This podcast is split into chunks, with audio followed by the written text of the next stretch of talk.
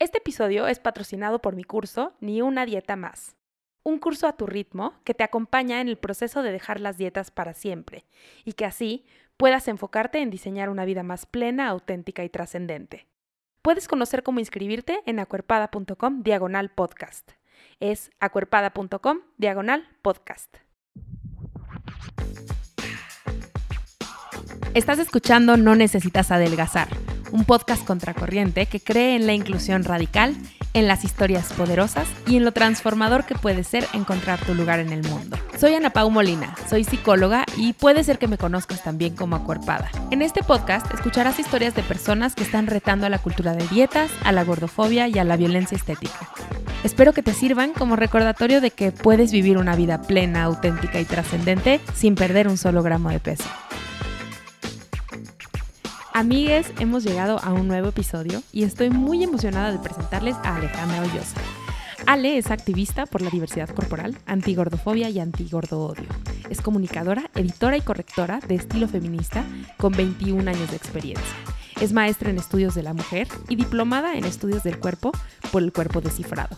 Estoy súper emocionada de tener a alguien tan leída, tan estudiada como Ale, pero no solo eso, sino también alguien con una experiencia tan larga en el activismo borde, en el feminismo.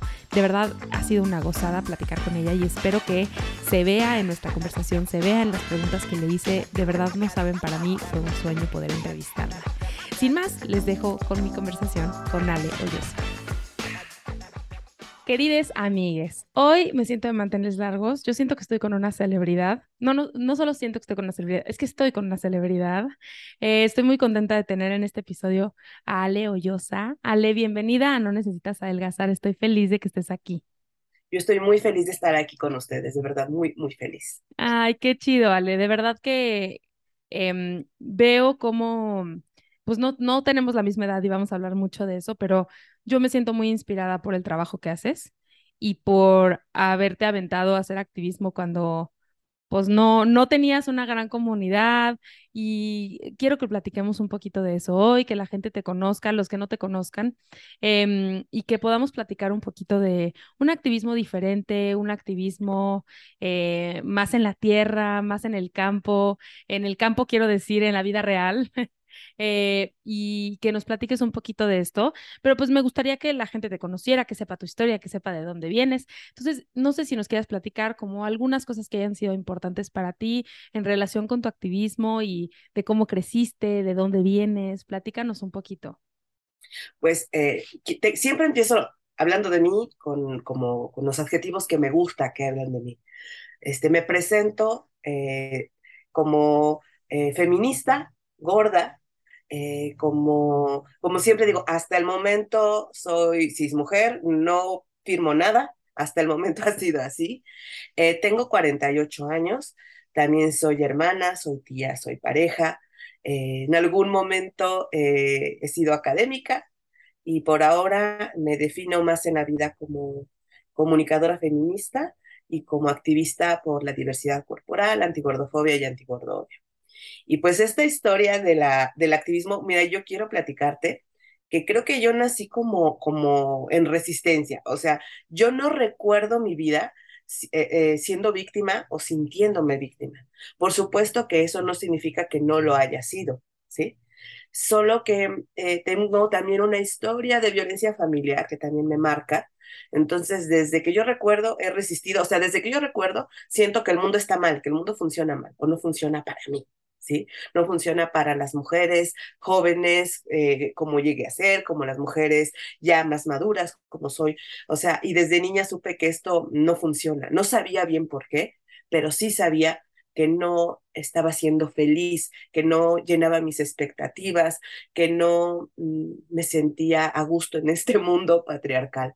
Yo no lo supe, o sea, la verdad es que eh, hasta los 36 años yo no me asumí feminista, o sea, también eh, todo he llegado como tarde, digo, he llegado tarde, pero bien, porque lo que me antecede es toda una vida de entender mis experiencias, reflexionarlas, lejos de la academia, lejos de la teoría, pero cuando conozco la teoría y cuando conozco eh, como otras formas de ver el mundo y que tiene nombre, porque cuando yo sé que las cosas que he vivido tienen nombre, mi mundo cambia.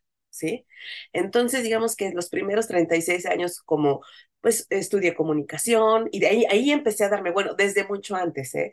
Creo que eh, desde la infancia empecé a darme cuenta que, que mi cuerpo no era como bien visto, para decirlo de alguna manera. Y, y fíjate que mi mamá me dice, siempre me repite mi mami, que yo no era gorda.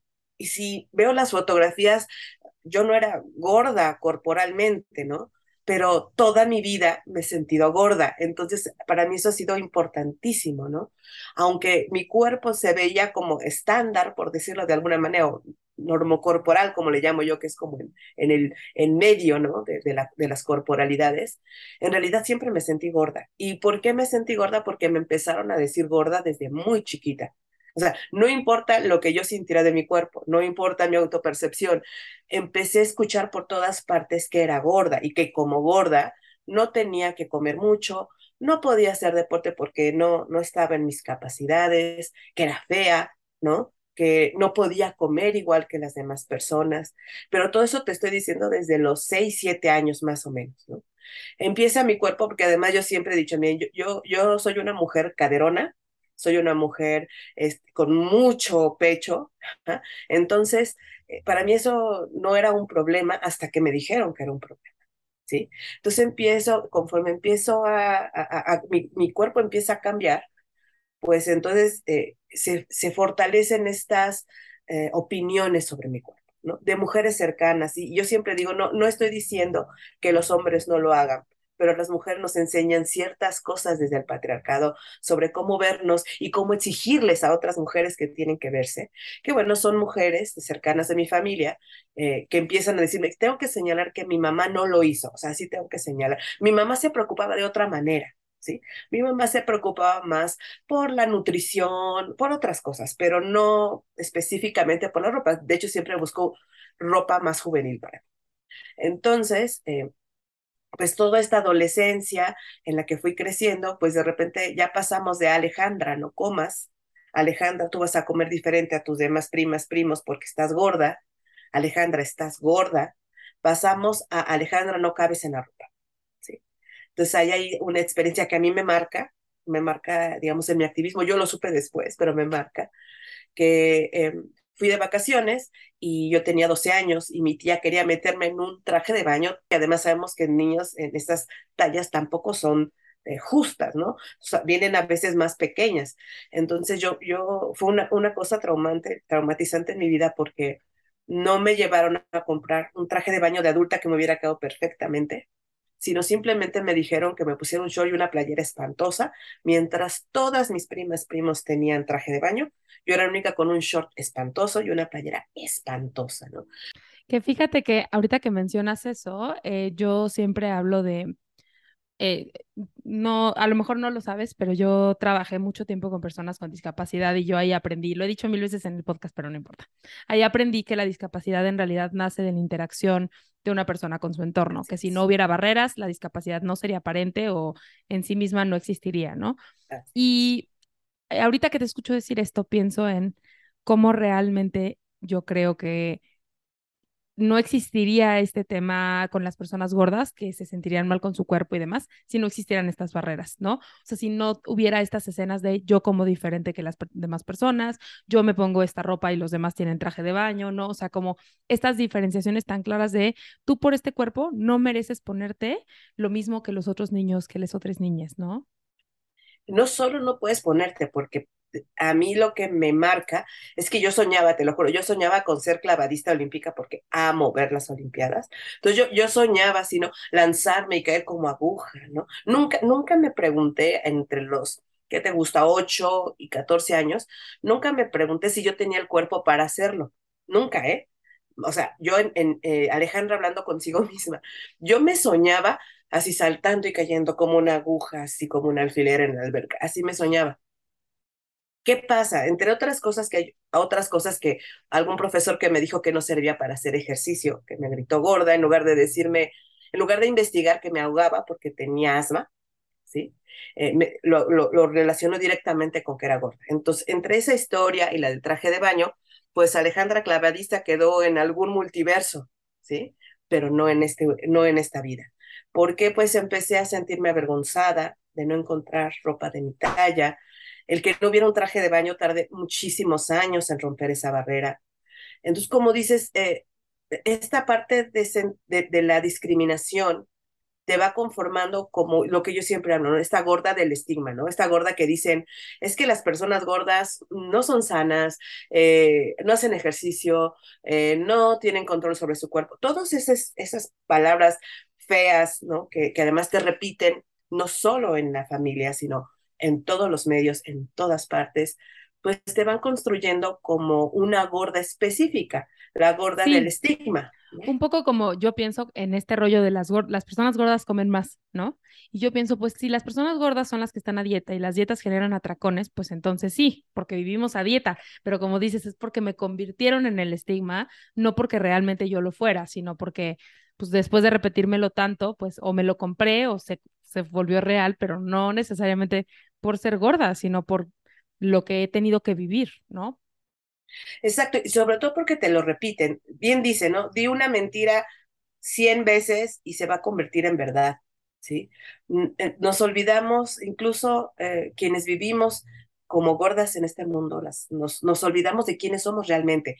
De verdad, esa persona que eres, porque les aseguro que todas las gordas que nos están escuchando son fuertes, poderosas e impresionantes, se nos olvida quiénes somos, quiénes somos porque nos obligan a pensar lo que quieren que seamos. ¿sí? Entonces ya se te olvida, o sea, yo no, no, esta parte de que el mundo estaba mal, que estoy en resistencia, que soy rebelde, se me fue olvidando va cediendo, porque donde quiera, además escuchas cosas peores, como que las personas gordas o las mujeres gordas comemos porque estamos deprimidas, porque tenemos baja autoestima, y entonces un día dices, bueno, o sea, al menos yo dije un día, bueno, pues si yo estoy gorda voy a comer, ¿no? Pues ya voy a comer como dicen que tengo que comer, no porque tenga hambre, no porque sean atracones emocionales, porque pues si ya me dicen que estoy gorda porque como mucho, pues voy a comer mucho. Ahora la sorpresa es que tu cuerpo dice, no, o sea, espérate, aunque quieres comer más, no se puede, ¿no?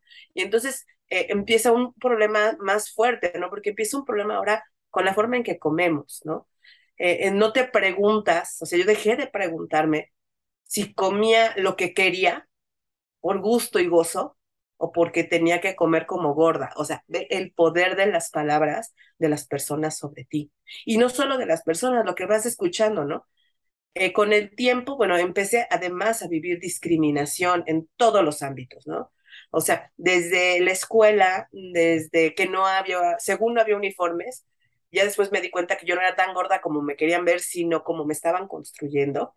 Entonces ni siquiera me ofrecían la talla más grande, me ofrecían la que en la que tenía yo que caber ante la mirada de las demás personas. No es que hubiera, no hubiera tallas más grandes. O sea, es cierto, no había tallas mucho más grandes, estoy hablando de los años 90, 80, 90, no había más, más grande, pero todavía hasta la más grande existente podría haberse hecho algo, ¿no? Y no me la ofrecían, siempre me ofrecían la talla en la que querían que cupiera, no en la que realmente mi cuerpo cabría. Entonces eso te va marcando pensando que no solamente es que no quepas en la ropa, no solo es que no quepas en una silla o en la silla que te asignan, ¿no? en los pequeños espacios que hay en el transporte público. En realidad lo que vas sintiendo es que no cabes en el mundo, que no tienes un lugar en el mundo, ¿sí? Y eso es tremendo, porque no solo es físico, es simbólico también, ¿no? Porque eh, con la discriminación te hacen sentir que no tienes lugar en este mundo, que no hay espacio para ti, que, y que además nunca será suficiente para caber en esos espacios impuestos, porque cuando eres joven no te preguntas si el problema eres tú o es el mundo. Siempre vas a ser el problema, tú, hasta que vas descubriendo en tu propio camino que el problema es el mundo. Sí, que ah, esto que dices me parece súper, súper importante porque justo ayer, ayer en el Metatiempo, subí una publicación bastante fuerte. Ya después de que acabemos de grabar, te platico todo, todo el chisme, pero subí una publicación en la que eh, mucha gente empezó a decir que la gordofobia no era tan grave como yo la estaba poniendo a hacer. Eh, y creo que es, bueno, primero porque no la experimentan, pero segundo, eso es parte de la cultura también, ¿no? O sea, hoy en día ya está todo este movimiento y que hablaremos de eso, pero ya está este movimiento de positividad corporal muy a la moda, muy en las redes, no sé qué, pero no acaba de de ir de raíz y que a eso se refiere la palabra radical, ¿no? Que yo sé que tú lo sabes perfecto, pero no acaba de ser tan radical y entonces se queda por encimita y entonces sigue siendo este tema de manipulación y de este concepto en inglés, que nunca uso conceptos en inglés, pero que se llama gaslighting, que es tal cual manipulación o lavado de cerebro, de cerebro, que es decirte, estás exagerando, no seas payasa, si tú quisieras podrías ser delgada, este, los médicos solo lo hacen por tu bien, este, ¿no? O sea, como este constante mensaje, no solo en la juventud, sino también en la adultez, de que estás exagerando y que no es tan grave eh, vivir en un cuerpo gordo, ¿no? No sé si te, te pasaba también eso. Sí, fíjate que mm, eh, cuando yo era niña, adolescente, estaba tan, tan arraigado esta cuestión de lo digo por tu bien, que ni siquiera se veía, o sea, ni siquiera se hablaba de exageración. O sea, sino era un total borrado de tus emociones. Ni siquiera era que exageraras. O sea, eh, no tenías derecho a sentir indignación, no tenías derecho a sentir nada, tenías que doblegar las manitas ante ese, esas palabras aplastantes literalmente. Entonces, ante ese silencio que, que te imponían en los ochentas, noventas, antes de que empezáramos siquiera a pensar que era un problema, sí, que, que te construyeran esa gorda del estigma, era brutal porque eh, no yo no me, nunca me sentí con vos, es más, yo misma me callaba, ¿sí? E, es cuando yo, eh, yo hablo de tres momentos, y lo hablo a partir de mi experiencia, como de tres eh, posiciones gordas, que hablan mucho, las, las he construido a partir de mi vivencia. esta que yo llamo experiencia gorda es que incluso crees que te mereces eso. O sea, de verdad te pones de rodillas, te pones de pechito, como decimos, y no solo empiezas a replicar o a reproducir comportamientos que ni siquiera tenías como esto de comer mucho, ¿sí? Sino que empiezas a creer que lo mereces, ¿no? Que definitivamente la que está mal eres tú y no hay nada que hacer. Y es terrible porque tu cuerpo, o sea, nuestra cuerpo es nuestra cuerpo, o sea, va a ser independientemente de lo que queramos. O sea, incluso teniendo em, como estas dietas extremas que llegué a tener en la vida, mi cuerpo decía, no, mija, tú vas a hacer esta talla, o sea, tú vas a hacer, nunca vas a hacer talla extra chica, siempre, o sea, lo más que te ofrezco es una talla grande, ¿no? Entonces yo ahí me di cuenta a los 13 años que no importaba lo que yo hiciera, mi cuerpo no iba a bajar un gramo más, no iba a reducir un milímetro más, ¿sí? Y fue, yo le agradezco a mi cuerpo que a los 13 años me enseñara eso y dejara yo de tener estas prácticas eh, poco sanas, ¿sí? Para, pues yo no sé, a lo mejor no pase a prácticas este, como las que yo quisiera, ¿sí? Pero ya no, eh, no puse mi cuerpo en este control extremo, ¿sí? Yo le agradezco a mi cuerpo eso, pero hay otras cosas que fueron pasando cuando te empiezan a decir, porque finalmente somos animales sociales, ¿sí? Entonces necesitamos la aceptación. Tampoco creo que ser activista signifique que no me importa la aceptación de nadie solo que me importa cierta aceptación. O soy, yo soy selectiva con cuál es la aceptación que necesito no es toda, pero para eso tienes que vivir muchas cosas, ¿no? Para eso tuve que vivir la discriminación eh, en el ámbito laboral, la discriminación amorosa, ¿no? Esta cosa de que haya quienes eh, les gustas o, les gusta tu forma de ser y nunca te lo dicen, porque ¿cómo les va a gustar la gorda? O sea, no, ¿sí? Es, es terrible. Entonces vas, vas teniendo mm, muchas pérdidas, o tuve muchas pérdidas eh, emocionales, muchas pérdidas de aceptación, muchas pérdidas, me perdí yo misma, yo te puedo decir que me perdí yo misma en este camino hasta que, eh, además, también, yo, yo llego tarde a donde quiera, pero llego bien. Yo llegué a más o menos también como a los 36, 37 años al activismo antigordofobia. Antes de eso, volvemos a lo mismo, yo solo, el, feminismo o los feminismos me abrieron este, el panorama de la vida.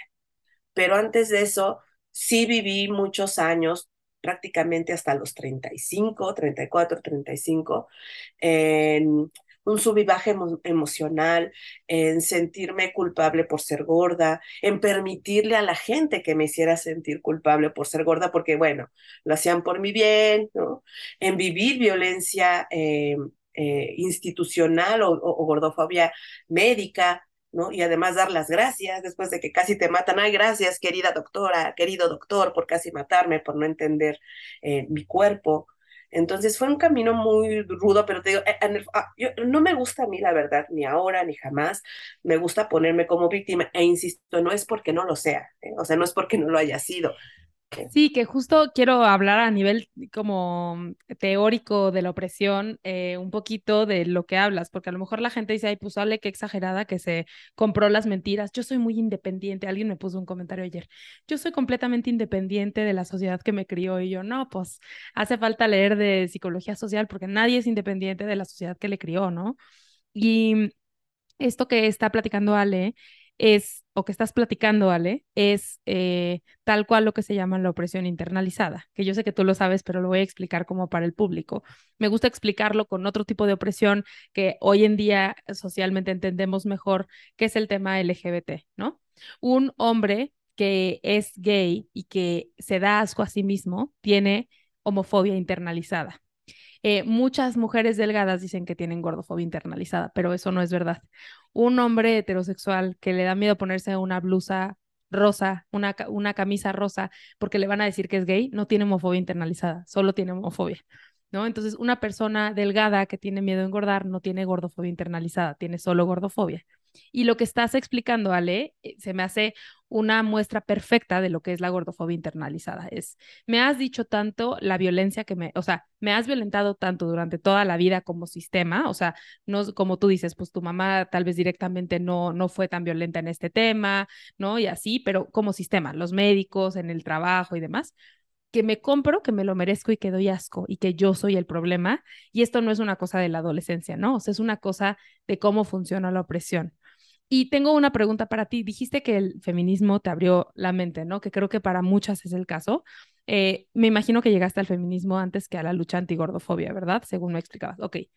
Me genera mucha curiosidad porque yo sé cómo funciona ahorita, pero ¿cómo funcionaba en ese momento el tema de los cuerpos en el feminismo? Porque si llegaste mucho después al tema antigordofobia, entonces me suena que el feminismo tampoco hablaba tanto de este tema. O bueno, más que el feminismo, las feministas que conociste. Mira, la verdad es que también llegué tarde a, los feminismos. Yo, eh, yo, yo, me, yo, me enteré que era feminista en la entrevista que me hicieron para ingresar a la maestría en estudios de la mujer, ¿sí? O sea, era mi sueño. Yo te, tengo que era mi sueño hacer dos años antes, como a los 32, yo tuve un curso en donde empecé a escuchar de género, no de feminismo, de género, ¿sí? Y me hizo tanto sentido tantas cosas en mi vida. O sea, todo lo de la violencia, muchas discriminaciones, o sea, me hizo un sentido tal y que tenía nombre que no era que no era mi imaginación, que era real y que además era algo que no solo vivía yo, vivíamos todas las mujeres, ¿no? Entonces, cuando estoy en esa, en, en, esa entrevista, me preguntan que cómo llegué, o sea, que si me considero feminista, y pues yo dije, pues sí, vamos a decir que sí, ¿no? Eh, y, y, que cómo llegué a, a ser feminista, ¿no?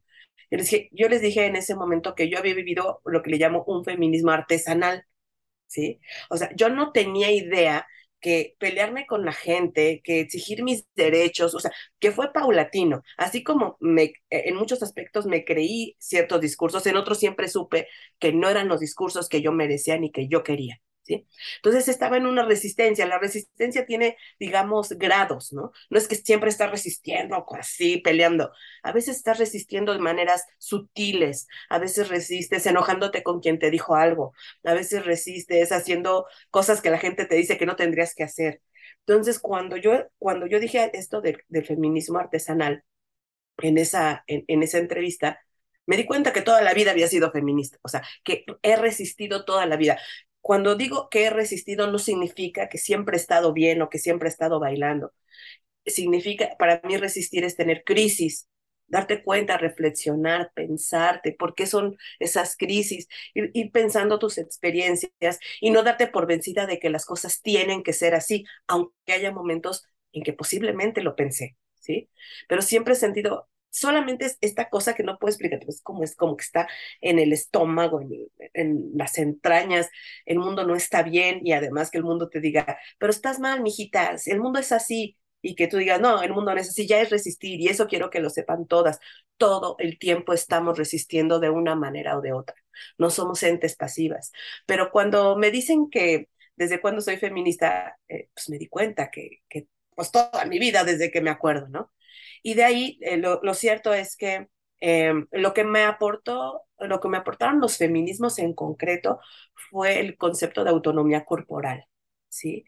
Y también el, el darme cuenta que en cada feminismo el cuerpo es visto de manera diferente, ¿sí? O sea, el concepto del feminismo es, es eh, del cuerpo es diferente en cada feminismo, de acuerdo pues con sus, con, con, sus objetivos, etcétera, con su visión. Entonces, cuando yo veo que no hay un cuerpo, o sea, ahí todavía yo no estaba entrando a estudios del cuerpo, que tengo un diplomado en estudios del cuerpo. Solamente me di cuenta a través de varios libros que no hay un cuerpo, hay muchos cuerpos. Y dije, bueno, si teóricamente hay muchos cuerpos, imagínate en la vida real. O sea, no sé, en lo concreto, si teóricamente están acá en lo simbólico, en lo concreto, por supuesto, ¿no? Entonces, eh, eso es lo que me aporta. Yo tengo que decirte que siempre lo digo alto y fuerte porque es verdad y lo digo para que lo, para que podamos cambiarlo. Yo creo, desde mi punto de vista, a pesar de varios esfuerzos y a pesar de libros interesantes, que no hay un feminismo gordo, ¿sí? Hay gordas que son feministas, pero no hay un feminismo gordo. Puedes agarrar una, un, un, hilito teórico de aquí, otro de acá, pero no hay una teoría feminista gorda, no la hay. Y sí hay una enorme discriminación. Yo no voy a decir de todos los feminismos, como dices, no voy a hablar de la teoría ni del movimiento, sino de personas concretas, ¿no? Que, te, que les falta muchísimo trabajo en cuanto a autonomía corporal, les falta como no solo escuchar, sino entender, reflexionar y aterrizar y diferenciar violencia estética de gordofobia. Pero para mí, yo hoy en día puedo decir, existimos un montón de, de, gordas feministas, pero no me he sentido cómoda en un espacio, o sea, no, no me he sentido 100% cómoda en espacios feministas en donde hay, eh, incluso con una buena voluntad, hay eh, una falta de crítica hacia la gordofobia en los feminismos. O sea, a partir de otros discursos, ¿no? Eh, terminan siendo gordofóbicas y luego te dicen, no, es que no lo somos. Y así como que, eh, sí lo eres, ¿no? Y entre más pronto lo reconozcas, a lo mejor podremos construir un feminismo gordo, gorda, gorde, pero por el momento para mí no existe. Para mí existimos nada más las gordas que somos feministas, diferentes feminismos además, pero eh, sí, sí lo digo alto y fuerte porque creo que es algo que se tiene que trabajar en los feminismos. Sí, fíjate que en, las últimos, en los últimos dos años del 8M, eh, decidí que mi cartel dijera mi cuerpo no es territorio público. Y por supuesto que para el tema de aborto, en el tema de autonomía corporal desde el aborto, pues hace mucho sentido, ¿no? O sea, como claro. Pero ya cuando nos metemos a, ay, no, pero es que el gobierno tiene que hacer campañas contra las personas gordas, ah, ahí sí ya no. Entonces ahí sí mi cuerpo es territorio público, ¿no? Y entonces es como este doble discurso eh, de lo importante que es, que es el cuerpo en general. La autonomía corporal es, es absoluta o no es, porque entonces no es autonomía, ¿no?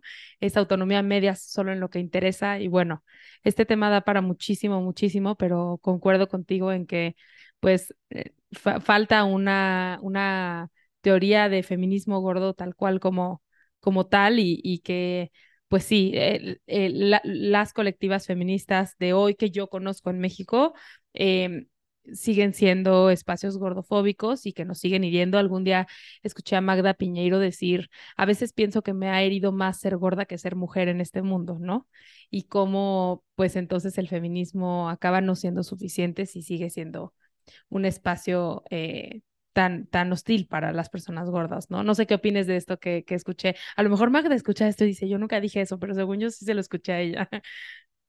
Pues yo estoy de acuerdo, fíjate que eh, como en muchos espacios feministas diversos, no voy a decir uno en particular ni voy a decir nombres, pero a veces eh, cuando hablo de que buscan otros argumentos que terminan siendo gordofóbicos, por ejemplo, tiene mucho que ver eh, con que las gordas utilizamos más recursos o que no nos alimentamos sanamente, o sea, se vuelve a repetir todo, o sea, todo este estigma lo vuelven a reproducir, no lo cuidan. Yo no estoy diciendo que siempre tengan una mala intención, ni estoy diciendo que todo el tiempo busquen dañarnos. Lo que estoy diciendo es que no han reflexionado profundamente. Y yo siempre cuando me dicen, bueno, ¿y cómo resolvemos esto? La primera reflexión es tu cuerpo. O sea, la primera reflexión que tienes que hacer es qué ha pasado tu cuerpo, qué ha pasado con tu cuerpo, qué ha pasado por tu cuerpo, ¿sí? En un mundo gordofóbico, aún cuando digas, no, es que yo tengo, yo soy así como, este, vegana ultra maravillosa, que yo no daño a un animal, y además, porque además hay otra idea, eh, eh, no solo en, eh, en, los feminismos, que las personas veganas tienen que ser delgadas, no pueden ser gordas, ¿no? Entonces empiezas a ver un montón cómo empiezan a jugar otros prejuicios, ¿sí? Y entonces no, no, no son directamente, no, no hay una gordofobia directa, pero cuando estás reproduciendo sin cuestionar los prejuicios, cuando estás reproduciendo sin cuestionar el estigma, está siendo gordofóbica y eso, espero que lo entendamos, ¿no? Igual eh, yo diría que eh, en la gordofobia, como en cualquier otra discriminación, si estás reproduciendo cosas sin cuestionártelo, solo en automático, ¿sí? Y, estás repitiendo cosas que dicen millones de personas porque les hace sentido, pero no te has cuestionado qué estás diciendo, o sea, escúchate, ¿sí? Hay que darnos la tarea de escucharnos para hacer críticas y autocríticas, porque está, yo siempre, cuando hay, unos talleres de no discriminación, y siempre les digo, miren, yo puedo decir, ay, no, yo trabajo derechos humanos, soy activista, etcétera. No, no, yo, yo ya no discrimino. Mentira. ¿sí? Estamos en un mundo en el que discriminas por una cosa o por la otra. Yo me, como de la manera más humilde puedo decir, sí, sigo discriminando ciertas cosas, pero trato de darme cuenta ¿sí? Trato de cuestionarme por qué acabo de decir la burrada que acabo de decir, ¿sí? ¿Qué, qué tengo que trabajar en mí porque mis discriminaciones reflejan quién soy, ¿sí? Entonces, ¿qué tengo que trabajar en mí? ¿Qué, qué es lo que está mal en mí? ¿Qué, ¿Qué me está haciendo daño a mí misma que tengo la necesidad de humillar o discriminar a alguien? ¿sí? Sí, o qué tipo de poder todavía quiero mantener. Exacto, qué tipo de, de, poder tengo que mantener.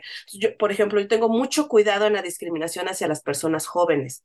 ¿Sí? Porque incluso hay discriminaciones que son aparentemente lindas, ¿no? Por ejemplo, en el ámbito laboral, que a una persona joven le des una responsabilidad para la que no está lista, también la estás discriminando. O sea, no le estás dando su tiempo de crecimiento, de madurez en lo que tenga que hacer, en ese detalle, en esa actividad, para que no la pongas en riesgo ante el mundo. Eso aparentemente que diciendo, sí, tú lánzate. Y que, o sea, hay que cuidar a las personas jóvenes, hay que cuidar, hay que cuidarnos entre todas las personas. Sobre todo quienes hemos vivido discriminaciones, hay que tener mucho cuidado de lo que estamos diciendo, no solo para las que son como nosotras, sino para quienes son diferentes a nosotras, ¿no? Entonces hay que tener mucho cuidado. Entonces yo creo que esa, esa autocrítica específicamente hacia la gordofobia es algo que falta en los feminismos. Hay camino andado, sí, hay libros muy chidos, sí, eh, a, mí los el feminismo decolonial también es otra cosa. Para mí la forma en que ve el cuerpo, territorio, etcétera, me ha cambiado la vida. Por eso no digo que todos los feminismos, pero sí hay un camino todavía que andar. Claro, y quiero regresar un poquito a la parte de tu historia en la que íbamos. Em, y fíjate que ahorita mientras ibas platicando estaba pensando en cómo alguna vez alguien me dijo, no, es que tú eres la primera activista antigordofobia en México. Y yo, perdón, claro que no. O sea, soy la, a lo mejor soy la más visible en redes sociales o lo que sea, pero por supuesto que no soy la primera. ¿Y por qué la gente cree esto, no? O sea, y, y alguien alguna vez me dijo, no, pues es que yo llegué antes del antes del, del positivismo corporal y que tampoco, ¿no? Eh, ¿Cómo, o sea, este es un análisis que estoy haciendo en mi cerebro ahorita, o sea, cómo la discriminación que más nos cuesta es la que más arraigada está al cuerpo, y te voy a explicar a qué me refiero. La lucha antirracista, ¿cuánto tiempo lleva la lucha antirracista? Y de verdad, o sea, todavía es un tema que en México es como, ay, no, es que en México no hay racismo, ¿no? El tema antigordofobia, que también ya lleva muchísimos años, o sea, tanto como la lucha LGBT, y los LGBTeros ya tienen su marcha del orgullo gigantesca eh, en todas las ciudades importantes del mundo y la lucha antigordofobia es como, o sea, ayer me escribió una chava de que estamos yendo con el Instituto Nacional de Salud Pública para alertarles sobre este contenido que estás haciendo. O sea, cómo, cómo sigue siendo una cosa como, no solo no existe la gordofobia, sino estás dañando a la gente con lo que estás diciendo, ¿no? Em, y cómo estas cosas, o sea, el color de nuestra piel, el tamaño de nuestro cuerpo, o sea, estas cosas que están, e, el, el tema de la discapacidad también, el, el anticapacitismo y todas estas cosas, cómo, o sea, van muy lento, pues, las cosas que tienen que ver con el cuerpo y con algo que además es, o sea, no se puede controlar, ¿no? Eh, no sé si mi análisis está mal, pero como que lo veo un poco así. Sí, e, en México tenemos, fíjate que en, en, el 2019 fui al primer encuentro eh, de la diáspora africana en el Ayala, que fue allá en Colombia, con las maravillosas gordas sin chaqueta. Y a mí, a mí me sirvió mucho para contextualizar México. ¿Sí? Porque mientras hay una, y claro, que tiene que ver, por supuesto, con, con, con la composición poblacional, digamos, de esta manera, ¿no? Que por supuesto que en lugares como Ecuador, Perú, Colombia, eh, la cuestión de, de la racialidad es central, ¿sí? Porque ahí es donde está lo más brutal de las discriminaciones y luego con la interseccionalidad esta famosa que es la suma de todas las opresiones que vives en corto bueno, eh, para mí fue impresionante, porque mm, algo que siempre trataré, y lo haré lo, más que pueda, es no robarme discursos ni experiencias. ¿Sí? O sea, no expropiar lo que no es mío. Entonces yo escuchaba atentamente sus, sus, no sé, yo decía, no, es que no les puedo decir nada, no puedo aportar porque no tengo esa experiencia de vida, o sea, en México no la tengo, pero entonces conforme pasaban los, las discusiones, los, los diálogos, pues confirmé lo que siempre he sabido, que en México la discriminación es políticamente incorrecta, aunque todo mundo discrimine, nadie discrimina oficialmente, ¿no? Porque además queremos así como lo, lo, políticamente correcto, somos perfectas, somos lindas, no, si soy servidora pública menos, cuando en el fondo tenemos unas raíces brutales de discriminación por lo que me digas, yo ya, o sea, por lo que quieras, pero es, y, no, y si eso, yo pienso, es una cuestión en la que si te van a discriminar por todo, porque por todo te van a discriminar, también es como una forma de defensa errónea. ¿Sí? Si me discriminas, discrimino. Y entonces entramos en un juego en el que la discriminación es entre, entre un juego de poder y un juego de sobrevivencia. ¿sí? Entonces, está invisibilizado. Resulta que en este país nadie discrimina, por ejemplo, a nuestras hermanas y hermanos indígenas, ¿no? No, no, no, no. Si, si yo les compro artesanía, ¿cómo voy a discriminarlos, no? Tan bonitas que se ven las chinas poblanas en, sus, en sus trajes, ¿no? Así, sí, claro. Si yo hago turismo, este, eh, tu, este, tu, este, e, ecoturismo, ¿no? No, no si la señora que trabaja en mi casa habla zapoteco. Y yo la respeto, yo la dejo que hable como quiera, o sea, así somos, ¿no? O sea, estamos, eh, eh, sí considero que es grave, y digo, hay muchos intentos, hay muchas cosas que no vamos a dejar nunca de decir que hay camino, camino andado, pero sí hay mm, algo que tenemos que trabajar, que es reconocernos primero, que discriminamos por todo. O sea, siempre les digo en los talleres, que doy, eh, por favor reconozcan, uno, o sea, es que son dos partes, ¿eh? Uno, tienes que reconocer que discriminas, o sea, que reconozcas que discriminas, estás reconociendo que tú tienes, eh, tú tienes el, eh, el sartén por el mango en la relación de poder. Pero luego yo les dejo a toda la tarea de que pensemos por qué te discriminan o por qué te han discriminado. Y eso no es tan lindo de verdad. No es tan lindo darte cuenta que te han discriminado un montón de veces y tu propia discriminación, o sea, tu propio poder, te impide darte cuenta de cómo has sido discriminada. Entonces, esa es una doble tarea. Preguntémonos, sí, ¿cómo discriminamos? ¿Por qué discriminamos? Porque el por qué discriminamos dice mucho de ti. Y también vemos por qué hemos sido discriminadas, qué hemos sentido. E, este es un ejercicio de empatía básico. ¿Sí? Si sabemos que se siente espantoso que te discriminen, porque además, vuelvo a lo mismo, aquí yo voy a agarrar otra cosita que es la, lo que le llamamos la, la parte estructural de la, de la discriminación. Es que no se queda con que digas, ay, sentí feo, ay, no pude dormir porque me gritaron gorda desde un coche y no los alcancé. O sea, no se queda ahí. He perdido oportunidades laborales en la vida. Nunca me han dicho por qué no me discriminan, aunque yo sé por qué me han discriminado. He perdido oportunidades de ascenso en los empleos. Ya, ok, logré romper una barrera. Tengo trabajo. Ahora no te vamos a ascender porque, pues mira, mm, una coordinadora, una directora, una persona con cierta jerarquía no puede ser gorda tienes que verte bien, ¿no? Entonces vas, eh, vas perdiendo cosas que no son simbólicas, son concretas. Pierdes la oportunidad de ganar mejor, pierdes la oportunidad de acceder a servicios de salud, pierdes la oportunidad de, un, de muchas cosas, ¿no? De estudio, incluso de mucho, y es concreto, de, un, de, de una atención a la salud digna. Entonces, lo que pierdes con la discriminación no es solamente, eh, no, no, se miden emociones nada más, pero no las hago a un lado, ¿sí? Sino lo que hay más allá es que no tenemos una vida digna. Incluso el tener a mí me encanta, yo amo ser activista y me encanta estar hablando de todo esto, pero sería maravilloso que un día dejáramos de hacerlo un poquito, un poquito, ¿sí? Que dijéramos, oh sí, ya vi un pequeño avance, oh sí, eh, ya tenemos un, un, una, una, Secretaría de Salud que tiene un protocolo de atención para personas gordas donde no se pesan a las personas, donde no es entropecista, ¿sí?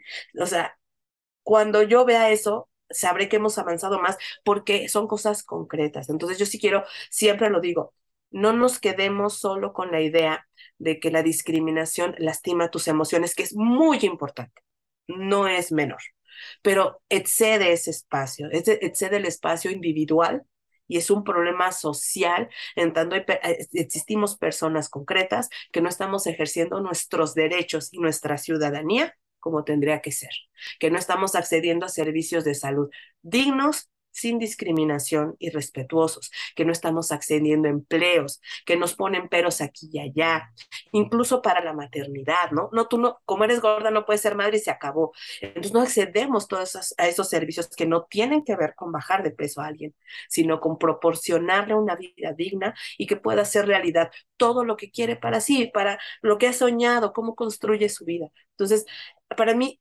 mientras no entendamos que la discriminación no solo son emociones, y también, sino también son eh, desigualdades concretas. ¿sí? Mientras so, sigamos pensando todas las personas que cualquier discriminación, pero en concreto la gordofobia, es algo que se merece, ¿sí? es algo que tienes que pagar ¿sí? como gorda. Eh, mientras no entendamos con empatía lo que implica esta vivencia, Vamos a, vamos a tener la imposibilidad de, de, de eh, ir contra, de resistir, de erradicar, de romper los procesos discriminatorios dolorosos, ¿no?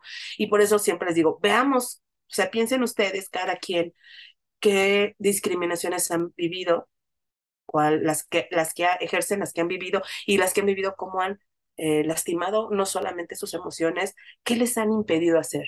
O sea, yo sigo eh, yo, yo sigo, no, no, significa que no lo haga algún día, yo todavía estoy, respiro y puedo hacerlo, pero me pregunto qué habría sido de Ale de seis años que no se hubiera sentido discriminada y que hubiera ido a la, a la fosa de clavados y hubiera hecho realidad su sueño.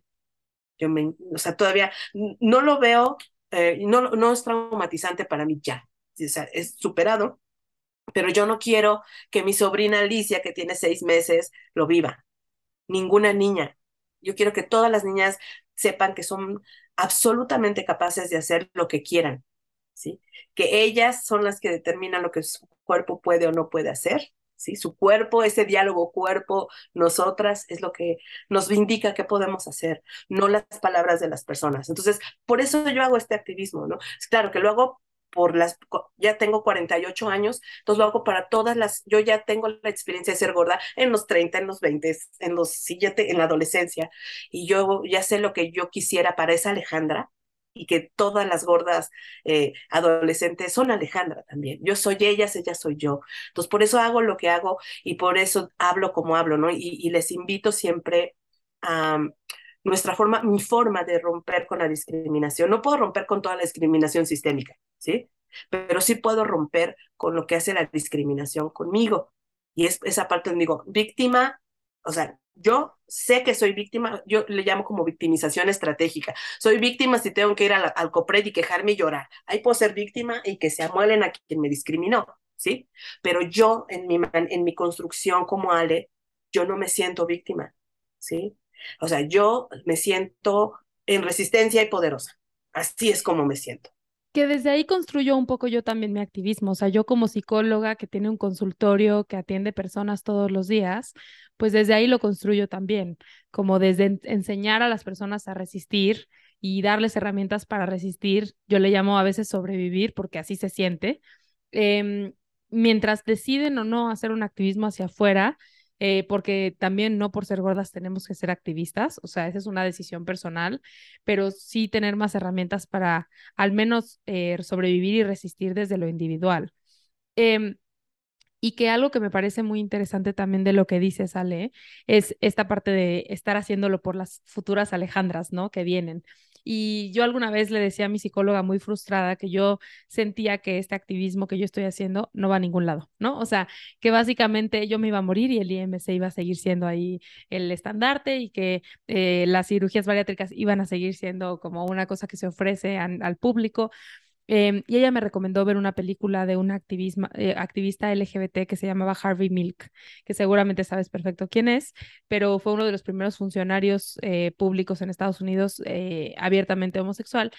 Y cuando yo vi la película, él pues no sabía que un día se iba a estar discutiendo si los baños para todos los géneros o que si los niños, las infancias trans o que si el matrimonio igualitario, o sea, él ni se imaginaba eso porque eso no existía, el, el, orgullo LGBT todavía no existía, no existían las marchas, no existía nada de eso, pero si él no hubiera estado, nada de esto hubiera ocurrido, o sea, no solo él, sino toda su generación, ¿no? Entonces yo pienso en ti, en cómo em, mi psicóloga me decía, pues tienes que hacerlo para que otras personas se paren en tus hombros, porque si no, no continúa, o sea, aunque no logres ver el cambio, lo tienes que hacer. Y yo te veo a ti como esos hombros en los que yo me estoy parando también, ¿no? Tal vez no en el hombro, tal vez en, el muslo, o tal vez, no sé, porque estamos compartiendo momento, ¿no? Pero, em, pero quiero saber entonces cómo era para ti, o sea, cómo fue para ti llegar a este activismo antigordofobia, por quién llegaste, cómo era ese activismo, porque ahora parece que todo el activismo es en redes, pero pues hace 12 años no había redes como las hay hoy, ¿no? Eh, ¿Cómo llegaste a esto y cómo era? Mira, yo llegué a esto, también mi primera gran reflexión que les digo, o sea, ese gran cuestionamiento, yo le agradezco a Elsa Muñiz, que fue mi profesora mm, en la maestría. Ella es de las, además, ella es de las que viene a, las, de las pioneras en los estudios del cuerpo. ¿sí? Como te digo, en la maestría yo escuché a los 34, 30, sí, a los 34, 35, yo escuché autonomía corporal, entonces empezó acá mi cabeza así como a, agarrar sentidos, pero o además como en segundo plano, porque esta, auto, esta gordofobia internalizada no me, no me, no me permitía ver cosas. Eh, mi, mi, tesis de la maestría fue discriminación laboral hacia mujeres de más de 35 años en el ámbito administrativo, es decir, secretarias, bla, bla, bla, pues que ya sabes que la juventud, la belleza y la perfección es lo que, es lo que te pagan, no es lo que sabes hacer, ¿no? Entonces, eh, cuando yo estaba haciendo la tesis, Elsa me leyó, fue mi profesora en segundo semestre y me dijo, Alejandra, no está el cuerpo. Yo, no, no, claro, el cuerpo está, o sea, el cuerpo está ahí, no se ve, pero está, ¿no? Es que Alejandra, esto es totalmente para estudios del cuerpo y no lo estás poniendo. Hablas de belleza, pero no la defines. Hablas de edad, pero tampoco eres muy concreta en qué, qué, qué, qué, es la edad también, porque la edad también es una construcción social, ¿no? Entonces yo dije, no, este, no estoy lista para esta discusión, con permiso, terminé mi tesis, todo fue muy lindo. Cuando salgo, cuando eh, como la mitad de la maestría, más o menos estoy hablando como en... Yo ya había visto algunas cosas en Facebook sobre todo, que tengo 16 o 18 años en Facebook, ya ni sé cuándo entré en Facebook, y veía ciertas cosas que tenían que ver con ropa, solo con ropa. Mujeres gordas de eh, Estados Unidos, de Europa, en donde había tallas y decía, ay, no, yo quiero vestirme así un día, por Dios, no tengo que, no quiero seguir usando estas casas de campaña floreadas, por favor, no. Entonces yo empecé por ellas a soñar como Alejandra quería vestirse. Cuando termino la, la, la tesis, eh, me doy cuenta, o sea, sí, cuando haces estas cosas como muy académicas, eh, maestrías, etcétera, te cae la, eh, eh, te cae la realidad o te caen los 20 como un año después de que entregaste la tesis, ¿sí? De, repente un día estás así, ¡Ah! diosas, ya, clac, clac, clac, clac, clac, todos los 20 te caen. Entonces me empezó a caer el 20 de lo que me había dicho eh, Elsa, ¿no? Entonces me di, y, además porque ya empezaba a leer a Magda, a Lau Contreras, a Ceci Weller, o sea, que eran las poquitas que hablaban de eso en español, porque fue mi puerta de entrada, pero poquito, las leía poquito en el, en el Facebook, hasta que un día eh, lo que me hizo así, así, yo sí puedo eh, hablar de un momento mágico, así, ¡pum!, que todo, se me iluminaron las lonjas, así. Eh, yo iba en un, yo empecé a hablar de cómo me gustaría vestirme, ¿sí? Em, con mi pareja. Entonces íbamos en un centro comercial, vi a una mujer maravillosamente redonda, gorda, con un top que dejaba, te estoy hablando de hace 14 años, ¿sí? Con, un top cortito donde dejaba ver toda su panza, sus estrías, con un mayón, ¿no? O sea, maravillosa. Pero ¿qué salió de mi boca? De mi boca salió, ¿cómo se atreve a salir así? No lo dije como en un cómo se atreve de atrevida, sino de dónde saca el valor. Ahora ya sé que el valor es, es, un, es un, todo esto que dije era absolutamente Y mi pareja me dijo, oye, estás diciendo las cosas que según tú no quieres que se digan. ¡Pum! entendí que tenía un problema muy grave y que el problema es que no había reflexionado en mi cuerpo. Y me quedó muy claro cuando volteé a ver la, tesis, ¿no? Este, no hablaba del cuerpo. Y cuando no hablaba de del cuerpo, no es que no hablaba del cuerpo, no hablaba de mi cuerpo. ¿sí? Entonces, como soy una atascada, ese año salió el diplomado en estudios del cuerpo de Elsa. ¿Sí? Y fui y me atasqué de cuerpo teoría del cuerpo hasta que, hasta que me saliera por la nariz, ¿no? Y fue maravilloso, porque eh, de la mano empecé a leer cosas de Magda, de Ceci, de Lau Contreras, de Nico Cuello también. Entonces empecé a, todavía no tenían los libros, estoy hablando de que eran blogs en el, una, una sección de blogs en el propio Facebook, que allá no existe, y que ahí escribían sus cosas, sus, sus reflexiones, empecé a, buscar más, empecé a buscar, a darme cuenta que este movimiento venía más de Estados Unidos, aunque ya se estaba construyendo en México, en América Latina en general, bueno, en México no, en México no recuerdo a, a, a casi nadie, en esa, esos 14 años, es que no existieran, ¿eh? es que no las conocía. Entonces empiezo a leer, a leer y a leer, y entonces empiezo como con los feminismos, en mis experiencias, lo que he vivido empieza a tener nombre y empieza a tener sentido. Y entonces desde la experiencia empiezo a ver que somos miles, millones de mujeres que estamos viviendo eso, ¿no? Y que las mujeres lo vivimos de una manera diferente a los hombres, ¿no? Y que ahí el género cruzaba absolutamente esta vivencia. Entonces, eh, ya ahí, es justo después, en este diplomado, que yo empiezo a hacer, eh, siempre he tenido, bueno, no siempre, desde que eh, empecé a decir que ya estoy haciendo algo más interesante, digamos, o algo más profundo para mí, de entrada para mí. Eh, yo siempre pensé en que es importantísimo, pensar que es importantísimo tener el brazo teórico de, del movimiento, ¿sí? porque eh, es como, como los feminismos, muy similar, ¿no? Y otros movimientos. Debes de tener un espacio de reflexión, de pensamiento, de construcción de pensamiento propio desde la experiencia gorda, ¿sí? No puedes permitir que eh, otras personas pueden ser aliadas, pero solamente las personas gordas podemos construir ese pensamiento gordo, porque lo vivimos, porque nos hace sentido, porque te lo puedo explicar desde la experiencia y le puedo poner nombres fifi si quieres, ¿no? Eh, entonces yo empecé ahí eh, con otra compañera que es maravillosa, Echel Cosío, empezamos a darle vueltas, vueltas, vueltas, vueltas. Esto es como en 2014, este, este diplomado, y a partir de ahí eh, empecé a construir cosas con, propias y también con, con, con, Michelle, ¿no? Entonces, mi, en un principio siempre he estado como, como que soy una, una activista medio rara, porque yo empiezo por la academia, pero en realidad desde antes yo ya era, yo le voy a decir, lo voy a decir así, yo siempre he sido pedera, o sea, ¿a qué me refiero? Cuando me decían gorda, gorda, que, a ver, ven acá, ahora le vamos a dar, con hombres, con quien se aventaba piedras, o sea, siempre he sido guerrera, pero no me había dado cuenta, ¿sí? Entonces, toda esa ira que además es válida totalmente en nuestras emociones, todas son válidas y todas nos construyen. fui transformando esa ira, ¿sí? Ah, digamos, esa ira venía porque me sentía ofendida por el exterior, pero porque no había trabajado mi interior. ¿Sí? Cuando yo empecé a construir, porque así no te puedo decir en qué momento fue, yo lo que sí sé es que para 2016 aproximadamente, después, de, después de haber escrito ya un, un, un, artículo en un libro que coordiné, de, que fue resultado de este diplomado, Em, y después de ya empezar a hacer talleres, eh, de repente un día yo iba caminando por la calle y me ve una amiga y cuando llego me dice, es que cuando te vi dije, ¿quién es esa mujer que camina con esa seguridad y todo así, ¿no? Y, y cuando te dije, es Ale. Entonces yo me di cuenta que todo ese trabajo entonces también me hizo sentido lo de, lo de los estudios del cuerpo, que todo lo que vivimos hacia afuera y cómo nos construimos es un ir y venir que te construye cuerpo. ¿Sí? Me di cuenta que todo ese trabajo que había hecho por años de estar leyendo, de reflexionar en mi cuerpo, de reflexionar en mi gordofobia internalizada, sin haberla resuelto, porque no se resuelve del todo jamás, y eso hay que decirlo, me había ayudado a caminar por la calle como yo había soñado hace mucho tiempo. Y de repente agarré la onda que tenía dos años que nadie me gritaba gorda en la calle. Dije, a ver, espérame, ¿hace cuánto no me dicen gorda?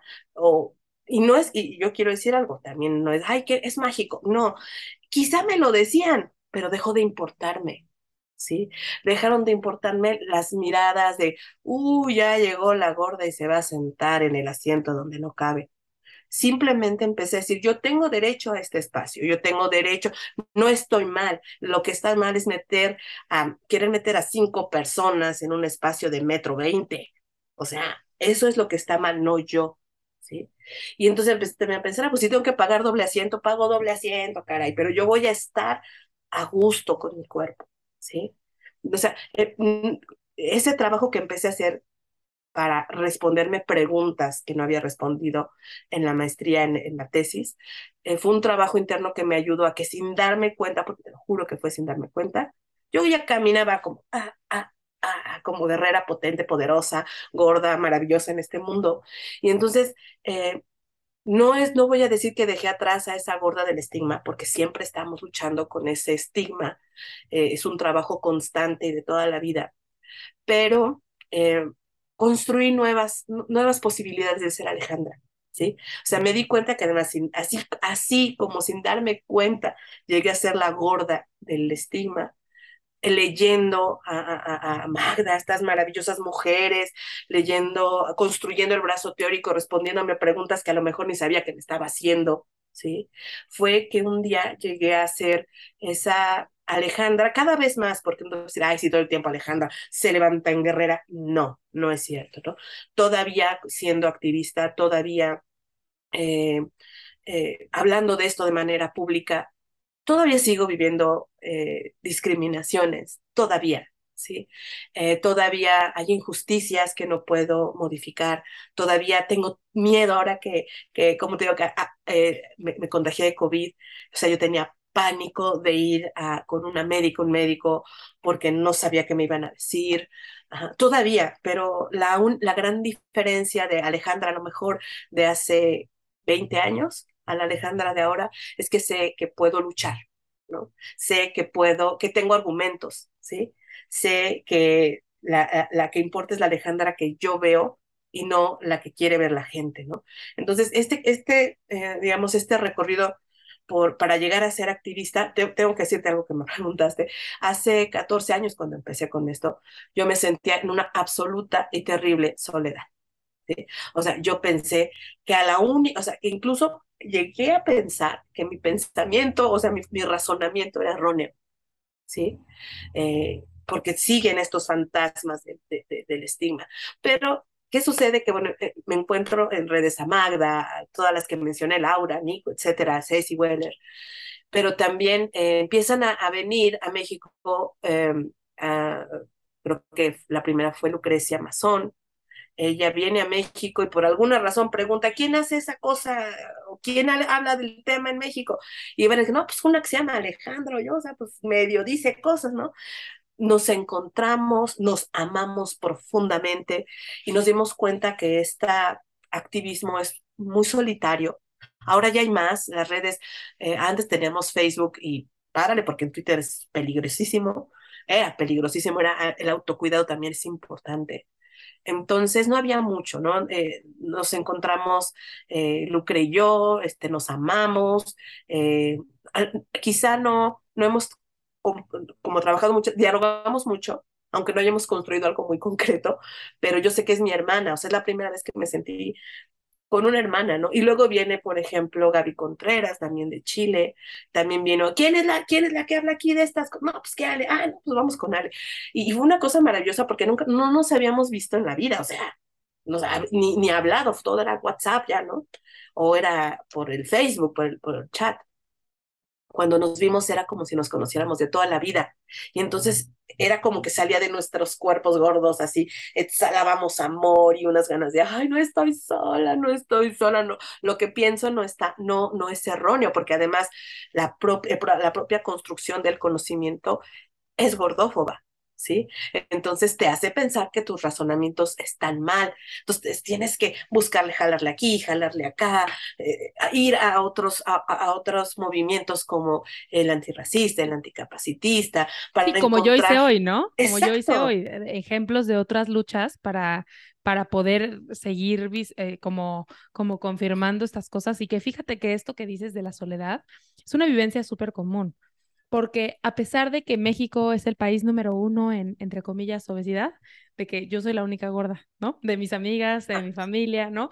Y entonces, que sé que no siempre es el caso, pero en consulta no sabes cuánto escucho él, es que soy la única que habla de esto, es que me siento muy sola, no sé qué. Y jugamos con esta, yo, eh, no, tú no lo sabes, pero yo, a mí me encantan a mí los documentales de cultos y de sectas y esas cosas me encantan. Y entonces a veces jugamos con él, es que estamos armando una secta y no sé qué.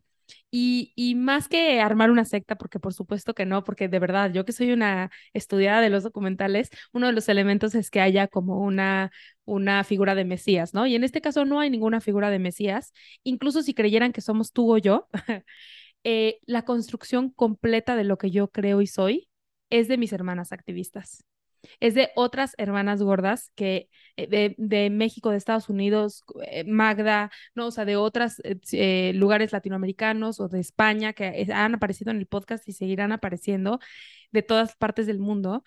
Y que em, al final eso se me hace como lo más valioso para mí, eh, que ha habido momentos en los que alguien me ha dicho algo que o no he podido refutar o que por tener una bata blanca me ha generado mucha... Eh, como, como demasiado miedo y, y, que digo, es que todo lo que estoy haciendo está mal y entonces estoy dañando a toda la gente con lo que hago y cosas así, o sea, que me llega a cuestionar, mi respaldo son las otras personas gordas y las historias que tengo en este podcast y todo eso no puede ser mentira, ¿no? O sea, no puede ser mentira todo lo que experimentamos las personas gordas y como dices, me refugio también en otros movimientos que son tan similares, ¿no? El, el tema del, del anticapacitismo y, el, y la lucha antirracista y la lucha eh, de, de los LGBTeros eh, son tan comunes de ciertas formas porque todas también involucran el cuerpo de alguna forma y también las luchas feministas y demás. Entonces sí, comparto contigo que la lucha está en la comunidad y que es un poco la idea de, no necesitas adelgazar. Eh, quiero tocar un tema que sé que nos daría para media hora, pero en tu plática de, bueno, no hablamos de esto, pero Ale estuvo en las últimas jornadas antigordofobia que se llevaron a cabo en Canarias. Eh, están en YouTube, podemos poner el enlace en el, eh, en las notas del episodio, en el acuerpa.com diagonal podcast, ahí buscan el episodio y ahí lo vamos a poner. Pero eh, hablaste algo de que, de que tú no hablas de salud. No sé si te escuché decirlo ahí o escuché alguna entrevista, sí lo dijiste ahí, ok, eh, que no hablas de salud, ¿no? Y justo en este episodio no hemos hablado casi nada de salud. Y quiero saber por qué no hablas de salud. Bueno, no hablo de salud porque es um, como la punta de lanza de los gordofóbicos, ¿sí? Es lo que perdona todo, porque la belleza te llegan a decir, bueno, como por ahí también, este, con, con alguna de nuestras, con, con, alguna de nuestras compañeras activistas, no estás bonita de cara, ¿no? Que ese se llama su, su, su podcast. ¿no? Sí, ya estuvo aquí Mónica, el episodio sí, Mónica. 10. 10 sí, de la estás bonita temporada. de cara, eres salvable, ¿no? O sea, digamos, eres gorda, pero no panzona, o sea, ¿no? O sea, ay, te excusan, ¿no? La belleza, te dicen, no, mira, la belleza es, es subjetiva, ¿no? Según. Pero el, eh, la cuestión de la salud es mm, muy diferente porque es un sistema médico, o sea, veamos, ¿cuál, eh, vamos a pensar, eh, vemos una bata blanca, por lo general, cuando no te has hecho cuestionamientos críticos y dices, es la verdad. eh, eh, o sea, ese, ese hombre, mujer, y si es un hombre blanco de más de 50 años, canoso, alto y delgado, sí, ese, ese sí sabe, ¿no? Y entonces, eh, este sistema al que se le da ese respeto eh, inexplicable, porque no son dioses, son personas que se equivocan, son personas que tienen prejuicios, son personas que no, la objetividad no existe. Ahí en, en, comunicación, en algún momento, en, cuando estudiaba, hablábamos de una objetividad bien inten, intencionada, ¿sí? Uh, trato de ser amable, políticamente correcta, ¿no? Pero en realidad todo es subjetivo.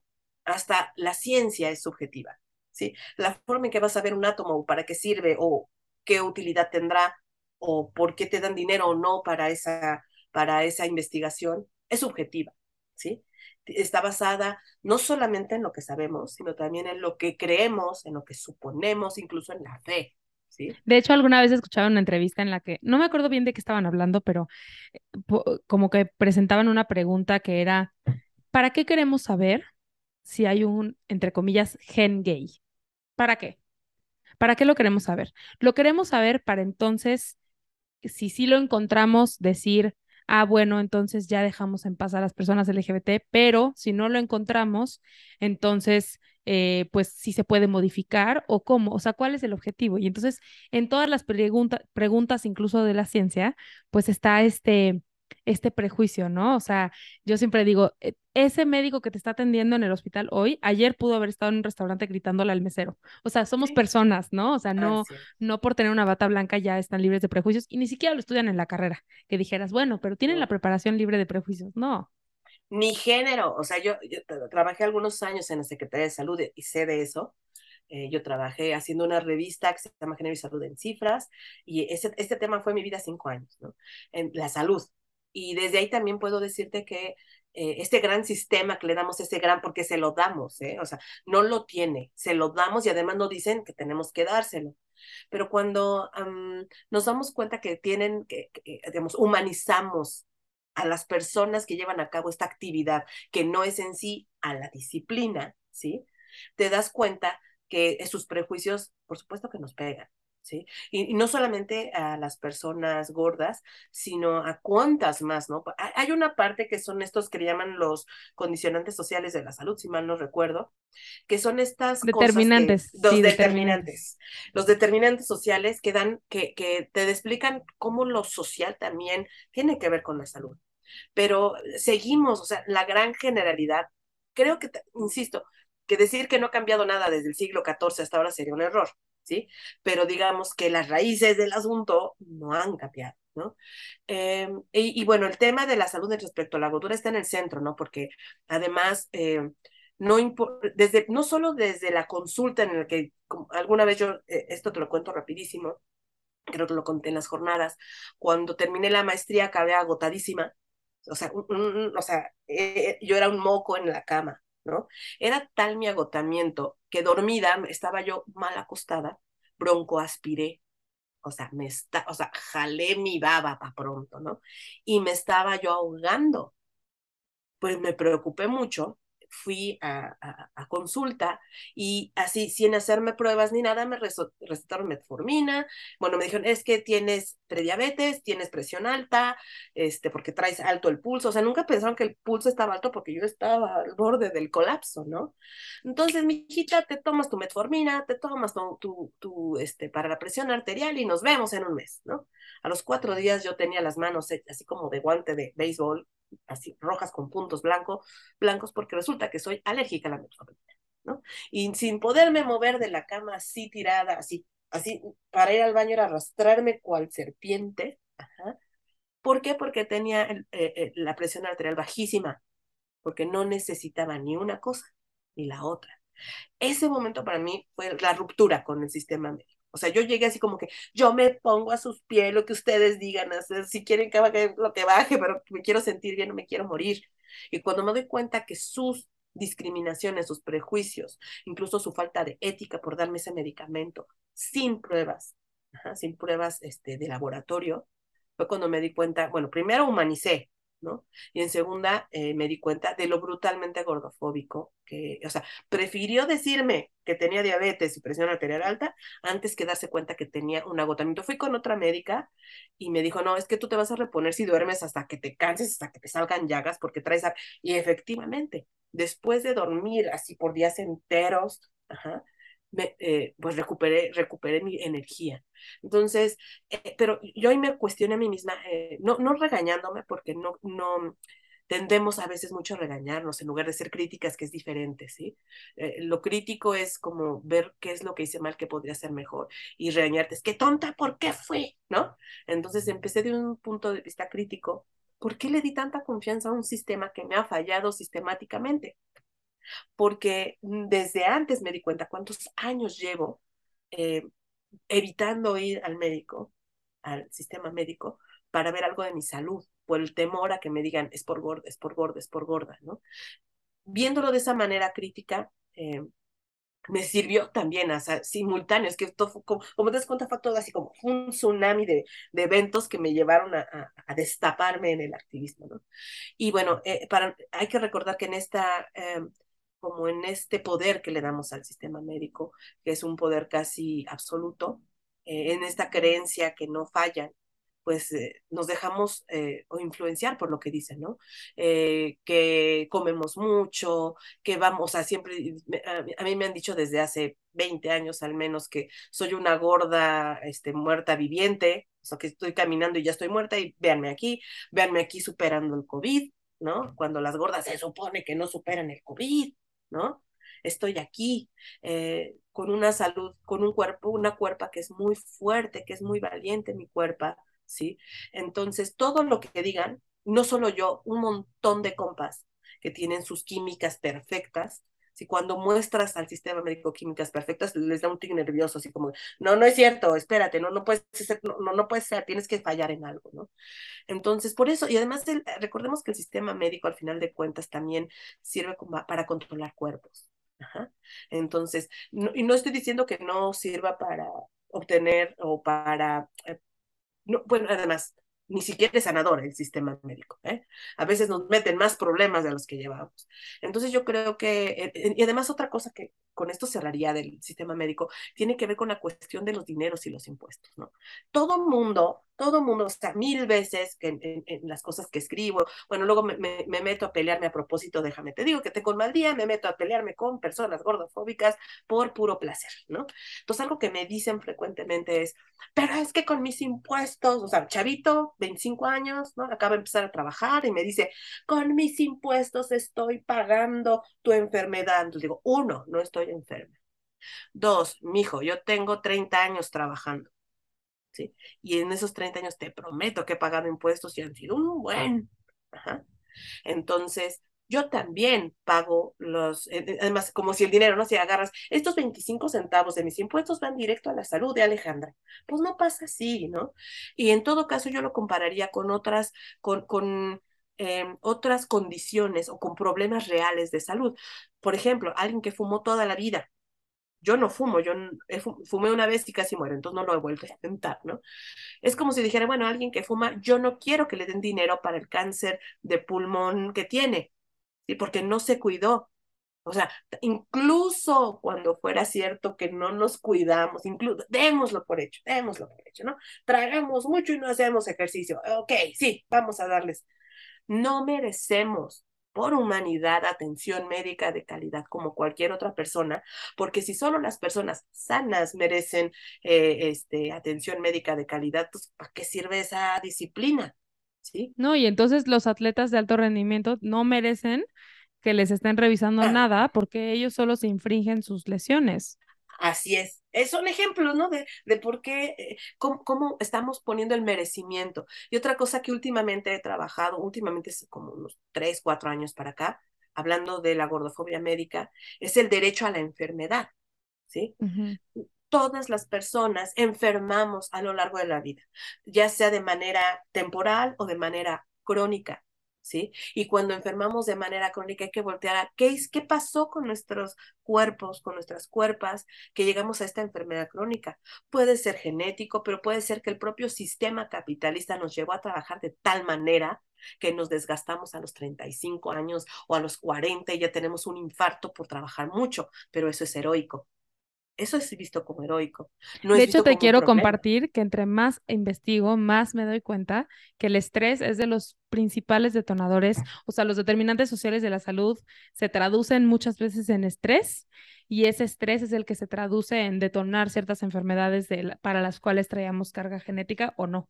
Entonces, pues... Pero no nos hacemos esas preguntas, o sea, la gente en general no se hace esas preguntas. O sea, nuevamente les digo, es tan, es tan em, fundamental darnos cuenta de la gordofobia médica, ¿sí? Que no solo nos afecta, igual como los feminismos, lo que afecta a las mujeres es relacional y afecta a los hombres. Lo que afecta a las personas gordas, afecta a las que yo llamo normocorporales, norma, eh, de cuerpos en la norma, y a las muy delgadas. O sea, nos afecta, es relacional, ¿sí? Por ejemplo, nos dicen, ah, es que la, la obesidad está vinculada con la diabetes, ¿no? Entonces ahí, te ve, ahí ves a una persona súper delgadísima, ¿sí? No, pero yo cómo voy a tener diabetes? No, pues si yo soy delgada. Pero nadie te dice que la delgadez, o sea, la delgadez extremo, la baja, la pérdida de peso en esos niveles es también uno de los síntomas de la diabetes. Entonces ahí tienes no sé cuántas personas que se compran el discurso gordofóbico, que están sumamente delgadas y dicen, yo diabetes, jamás. Las gordas, los gordos, ellos tienen diabetes, yo no. También estamos afectados, o sea, esta gordofobia afecta sí a las personas gordas, pero también al resto. Y eso es importante que lo veamos. No estamos aisladas las personas gordas, ¿sí? Es una cuestión relacional. Lo gordo existe en tanto existe la norma corporal, en tanto existe la delgadez. O sea, existimos y la delgadez, así todas existimos en función de que existe la otra característica. Y lo que afecta a una afecta a otras personas con otras características corporales, porque al final de cuentas el sistema médico no se está centrando en la enfermedad, sino en las personas enfermas. Y es muy distinto eso. Claro. Y que al final yo siempre digo que el trabajo que hacemos realmente está salvando vidas y una de ellas no la decía, pero la voy a agregar a partir de hoy. Eh, las tres razones por las que salvamos vidas es una, porque los trastornos de la conducta alimentaria nos quitan muchísimas vidas. Dos, que esa es la que agregué hoy después de esta conversación, porque los diagnósticos médicos para las personas gordas también nos cuestan vidas, ¿no? Los malos diagnósticos como el tuyo. Y tres, porque al final nos quitan la vida en vida, ¿no? O sea, nos quitan la oportunidad de, la gordofobia nos quita la oportunidad de experimentar la vida al máximo. Entonces, de esas tres formas, a través de este, activismo, me parece que estamos salvando muchísimas vidas.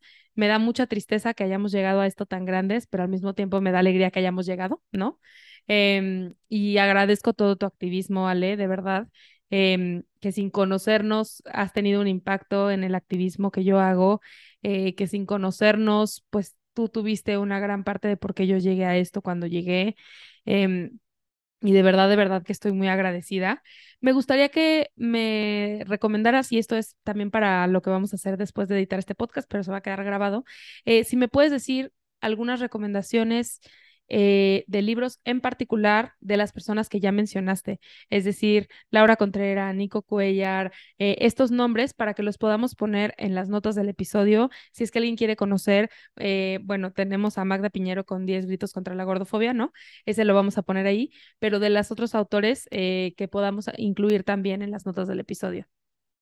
Mira, el libro para mí fundamental fue Stop Gordofobia de Magda, o sea, fue lo primero que leí, de Cuerpos sin Patrones de Nico y de, de Nico Cuellar y de Cuella y de este, Cuello, perdón. De Laura Contreras. Laura Contreras. Eh, también de Virgi Tobar, aunque ella es de Estados Unidos, este, tienes derecho a vivir gorda. También es otro ese libro. Es, ese es de los que me cambió a mí también, sí. Em, y eh, bueno, hay, hay, una que yo no, ahorita no, no tengo como, ah, bueno, Fat Activism, esta sí es en inglés, pero les, les prometo que Charlotte Cooper es la neta del planeta. Ella es así, creo que antes de todo lo latinoamericano, mi primera referencia es Charlotte Cooper, Fat Activism, es el libro, lo pueden encontrar en... E, ¿Y es la este, historia del activismo gordo en Estados Unidos o qué es? Ella no es de Estados Unidos, ella es de, si mal no recuerdo, es inglesa. Okay. Eh, es un, ella es de las, e, ella me gusta porque cuando um, la leí, encontré cosas maravillosas como... Um, como microactivismo, ajá, como uh -huh. ese activismo que estamos en el día a día. Ella tiene una frase maravillosa. Eh, de ella es de quien saco eh, la frase de eh, solo las personas gordas podemos hablar por nosotras. Uh -huh. ¿sí? Entonces, ella como es dicen las personas con discapacidad de nada sin nada de nosotros, nada sobre nosotros y nosotros, ¿no? Y, y fíjate que su, aunque, aunque es de, digamos, es de Europa, eh, que pueden ser como muy de primer mundo, todo lo que he leído de ella siempre me hace un profundo sentido. Eh, yo digo que es latinoamerica, latinoamericana en el fondo, pero no lo sabe, porque tiene un razonamiento muy parecido a, lo, a, a nuestro, ¿sí? Mm, ella es más conocida como en Estados Unidos, pero todo lo que encuentren de Charlotte Cooper es la neta, ¿no? Que han sido mis referentes. Tengo uh, otros, lamentablemente, a, apenas empieza a ver más, eh, bueno, también algo de la Lucrecia Mazón es la de epistemología rumiante, o sea, es la verdad absoluta, yo la amo a Lucrecia, que habla como de la animalización, ¿no? De, y de cómo debemos, de, de, por qué nos dicen vacas y por eso lo de epistemología rumiante es maravillosa. Entonces son los que yo les recomendaría por así como para, como para abrir bocado, este, es la, que yo les recomiendo.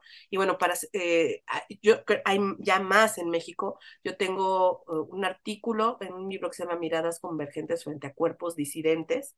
Ahí hay un artículo en donde hago, traté de ser como toda la, este, este brazo teórico, todo lo que les digo, nuestros posicionamientos, experiencia gorda, subjetividad gorda, cuerpa gorda, eh, todo eso está ahí en, en, en, en, mi artículo que está en el libro que se llama Miradas Convergentes frente a cuerpos disidentes, que es como, eh, sí, el, la reflexión que hice. Mmm, como de todas mis preguntas, ahí como que me atasqué, ¿no?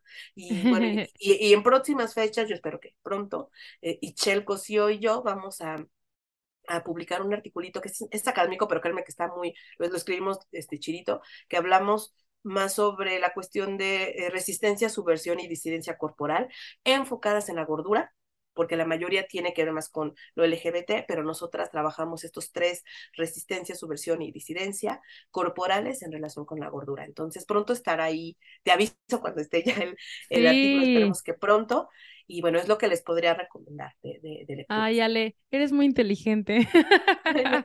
este, de verdad agradezco también.